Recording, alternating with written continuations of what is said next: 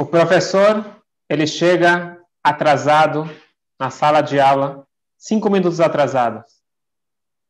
E vem lá o aluno, aquele aluno que o professor dedica tanta atenção, dá tanta, tanto carinho para ele, e de repente ele vai lá, bem na frente do professor que ele está chegando, e ele mostra a mão, mostra o relógio, e o professor ele fica furioso.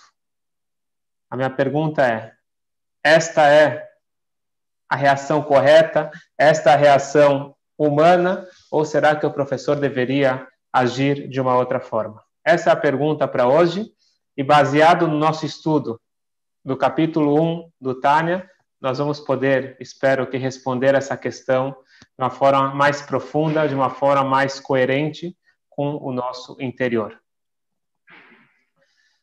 Página 45. Ve'a de amrinan be'alma, de merza al merza mikrei benoni, verov schuyot mikrei tzadik. Nós vamos agora colocar em contraste o, a visão uh, universal, vamos chamar assim, a visão geral do que significa um tzadik, e o que, que significa um Benoni? Como que nós avaliamos as pessoas de acordo com o exterior ou com o interior? Então, nós, nós trouxemos aqui o caso do professor, que ele chegou atrasado. Esse aluno, ele é um aluno sem vergonha? Esse é um aluno insensível ou alguma outra opção? Então, nós temos aqui uma aparente contradição na definição do Benoni. No Tânia, até agora que nós estudamos, o Benoni, ele é aquele que ele tem 100% de mitzvot. Ele 100% se comporta como uma pessoa boa. Outras fontes, como por exemplo Maimônides, ele diz que o Benoni é aquele que ele tem 50%. O Tzadik seria aquele que tem 50,1%. Ele tem um pouquinho mais do que é, 50%. Vem o Tânia e diz o seguinte: a definição parcial, superficial, é diferente da definição real. Existe um julgamento. Então, por exemplo, até em hebraico fica melhor. Existe a diferença entre tzadik e tzodek. Você escreve igual, só que a pontuação é diferente. O tzadik é o tzadik, aquele, aquela pessoa é, plena, perfeita. Sodek, aquela pessoa que tem razão. Então, quando você vai fazer um julgamento, você coloca na balança. Então, aqui nesse caso, estamos fazendo o julgamento espiritual, mas coloca também qualquer caso que um juiz ele tem que analisar um caso. Então, ele coloca aqui na balança, ele vem nos méritos pessoa estudou Torá, ela entrou aqui para estudar a aula de Tânia, no meio do dia, atribulado, ele parou tudo para estudar Tânia. Ganhou muitos pontos. Ele fez atfilá, apesar das dificuldades que tem no dia a dia, ele se conecta com Deus, ele sabe para quem pedir, ele tem o mérito da atfilá. Apesar de não ser fácil a pessoa pensar nos outros, ele vai lá e pratica atos generosos. E todos esses esses méritos eles vão subindo aqui na balança e estão pesando a balança para o lado do mérito. Ele também tem alguns débitos, ele também tem algumas coisas que ele não praticou da forma correta. Tem lachonará, fala indevida, tem atos errados que ele praticou. O juiz, nesse caso, o tribunal celestial, ele vai colocar na balança tudo o que a pessoa fez, Nesse caso que nós estamos vendo aqui na figura, ele é um tzadik. O que quer dizer que ele é um tzadik? Ele é uma pessoa que ele tem mais mitzvot do que averot. Portanto, ele é, é ele tem um veredito de uma pessoa absolvida, tzadik, ele está certo, ele está correto, ele ele está nesse julgamento, ele se saiu vitorioso. Ele é um verdadeiro tzadik, aquela pessoa que não faz nada de errado? De jeito nenhum. Ele tem aqui lachonará, ele tem aqui atos errados que ele fez, mas, no contexto geral, aquele que tem mais do que 50%, ele é um tzadik. Aquele que tem exatamente 50% é o Benoni. alguém que tem menos que 50%, ele vai ser urachá. Portanto, qual que é a conclusão? Depende do ponto de vista, do ponto de avaliação. E isso eu quero ver com vocês dentro do Tânia. Vamos para as palavras dentro do Tânia. Eu vou colocar aqui na tela o, o Tânia em hebraico, para quem quiser acompanhar.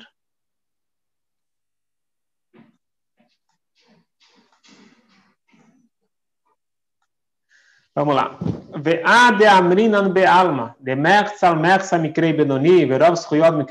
Isso que o mundo diz, que metade metade é Benoni, e mais do que a metade é um tzadik, que nem nós mostramos na figura. O Shem Amushal Leinyan Sachar Veonesh. Ele é um nome emprestado, ele não é um nome real. Nós temos vários casos, por exemplo, a gente fala, você vai sentar na cabeceira da mesa. Esse é um nome emprestado. A mesa não tem cabeça.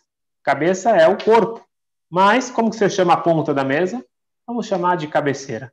Então, esse é um nome emprestado. E assim, dentro do vocabulário judaico, nós temos também nomes emprestados. Um desses nomes emprestados é um tzadik. Tanto é que quando uma mãe ela fala, meu filho é um tzadik, será que a mãe está querendo falar que o filho é perfeito? Ela está querendo falar que ele é um bom filho, ele se comporta direitinho, mas é um nome emprestado, não é um nome real.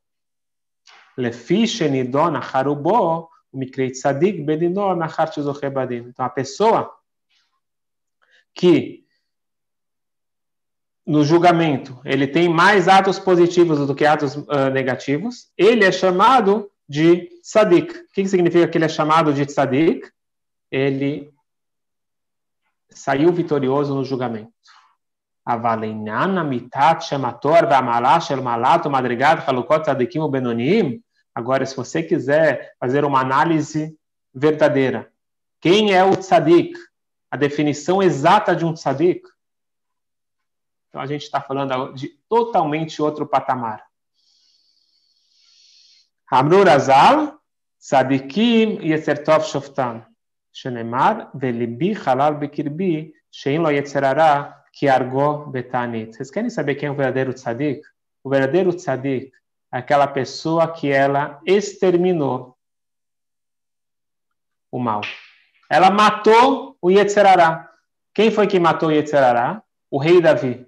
O rei Davi ele conseguiu exterminar o seu Yetzerará, porém, ele exterminou o seu Yetzerará com um método não recomendado para hoje. Mas qual foi o método que ele usou? Ta'anit, jejuns. Ele fez tanto jejum, mas tanto jejum, que ele conseguiu exterminar o Yetzirará. Hoje em dia, não é indicado essa prática. É óbvio que se a gente conseguir um método para exterminar o Yetzirará, seria maravilhoso. Mas não através do jejum. Primeiro que hoje em dia nós não temos essa saúde toda para conseguir jejuar e ter a concentração, a força para poder uh, agir positivamente nesse dia. Então, o jejum ele acaba sendo contraprodutivo. E se ele prejudica a saúde, aí com certeza ele está fora, porque nós temos que preservar a nossa saúde. Outro perigo é o seguinte: quando a pessoa jejua e fala, ó, oh, eu jejuei, isso pode ajudar também ele ter um sentimento de ego, de orgulho. Vai ser mais uma das artimanhas do próprio Yetzerará, fazendo que a gente sinta feliz em ter alcançado é, essa façanha. Isso vai ter um efeito contraprodutivo. Portanto, qual que é a recomendação ideal? É o que nós vamos estudar no Talha mais para frente, o conceito de kafia, mas deixa eu chegar lá para nós estudarmos. Continuando.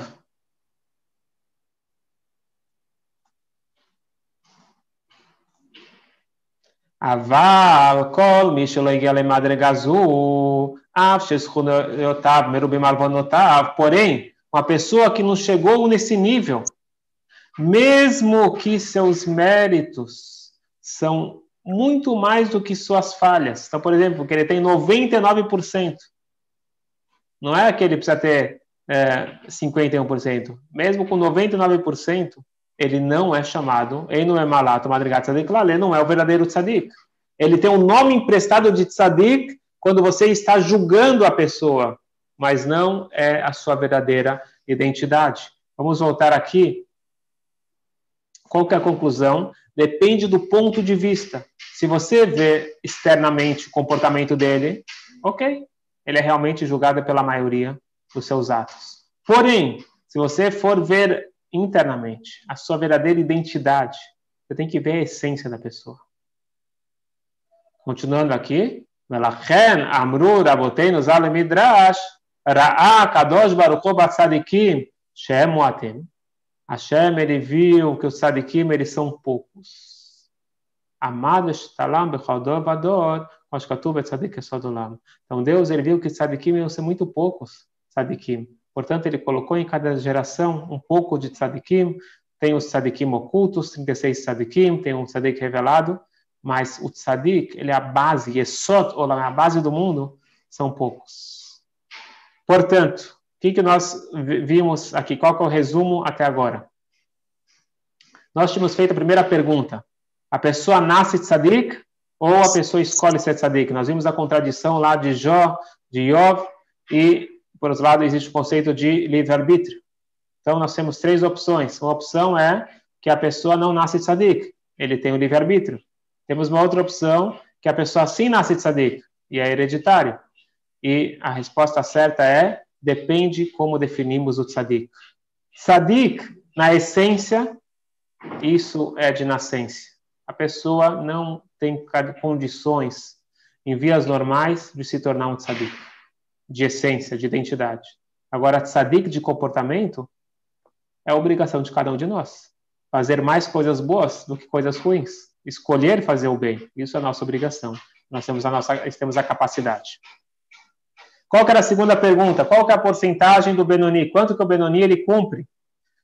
20%, 50%, 100%. Então, nós vimos aqui uma aparente contradição. Tem fontes judaicas que dizem que é 50%. O intermediário é aquele que está no meio. E tem outros lugares que dizem, o Tânia está querendo falar, que é 100%. Quem está certo? Novamente, depende do que você está falando. Já estão aprendendo que a resposta certa é sempre depende.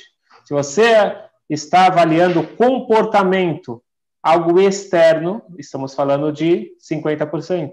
Você está avaliando a essência, ele é 100%. O Benoni, ele cumpre 100%. Porque ele não é tzadik, porque internamente ele não é no mesmo nível que o tzadik, e a gente vai ver isso mais adiante. Terceira e última pergunta. Como que nós avaliamos as pessoas? Pelo comportamento ou pelo interior? E a resposta é as duas estão corretas. Nós precisamos ter um comportamento uh, à altura e, obviamente, nós temos que ter uma essência plena. E agora a gente vai para o nosso treino para a vida. O objetivo do Tânia não é ficar na teoria, é trazer para a nossa vida prática. Nós vamos para um treino. A diferença da primeira impressão e de uma observação mais detalhada. Vamos voltar para o caso do professor. Eu estou vendo aqui as respostas, acho que ninguém ainda acertou. Dê a sua opinião. O professor chegou atrasado, o aluno veio e mostrou o relógio. Será que isso foi algo sem vergonha? Foi um aluno insensível? Ou uma outra opção? E aqui eu vou contar para vocês que este é um caso real. Este, esse, essa história aconteceu em Israel e qual foi o desfecho? Esse professor, ele era um professor extremamente meticuloso com o horário. Ele sempre chegava antes do horário. Ele nunca atrasava, mas nunca. Essa foi uma vez que aconteceu um imprevisto muito grande, alguma, algum trânsito, alguma coisa muito grande aconteceu. E ele chegou cinco minutos atrasado. Ele foi correndo porque ele não gostava de jeito nenhum de chegar atrasado. Vem aquele aluno que o professor está fazendo de tudo para aquele aluno se dar bem. Ele ajuda aquele aluno, ele dá carinho, e vem o aluno e mete o relógio na cara do professor. E ele perdeu a paciência e gritou com aquele aluno. Falou: Que falta de respeito. Eu nunca cheguei atrasado. Só hoje. E esse, bem esse aluno que eu dou tanto carinho, ele faz uma coisa dessas comigo? O que, que realmente aconteceu, pessoal? Aquele aluno, ele gostava tanto do professor, porque se sente, o professor gostava tanto dele, investia tanto nele, ele gostava tanto do professor. Ele tinha ganhado de presente aquele relógio novo. Ele trouxe o relógio novo pela primeira vez na escola. Para quem ele queria mostrar o relógio novo? Para o professor. Assim que o professor entrou na sala de aula, ele mostra, professor, olha aqui o relógio novo que eu ganhei. Se o professor tivesse estudado Tânia, ele saberia que você tem a primeira é, primeira impressão e você tem um, uma avaliação mais detalhada. Na primeira impressão, eu tinha certeza absoluta. O que, que o aluno está querendo falar para ele? Você chegou atrasado. Mas ele teve essa impressão porque na cabeça dele ele estava preocupado que ele chegou atrasado. O aluno não estava nem aí se ele chegou atrasado ou não, nem sabia se ele chegou atrasado. Quantas vezes na vida a gente não se comporta igual esse professor?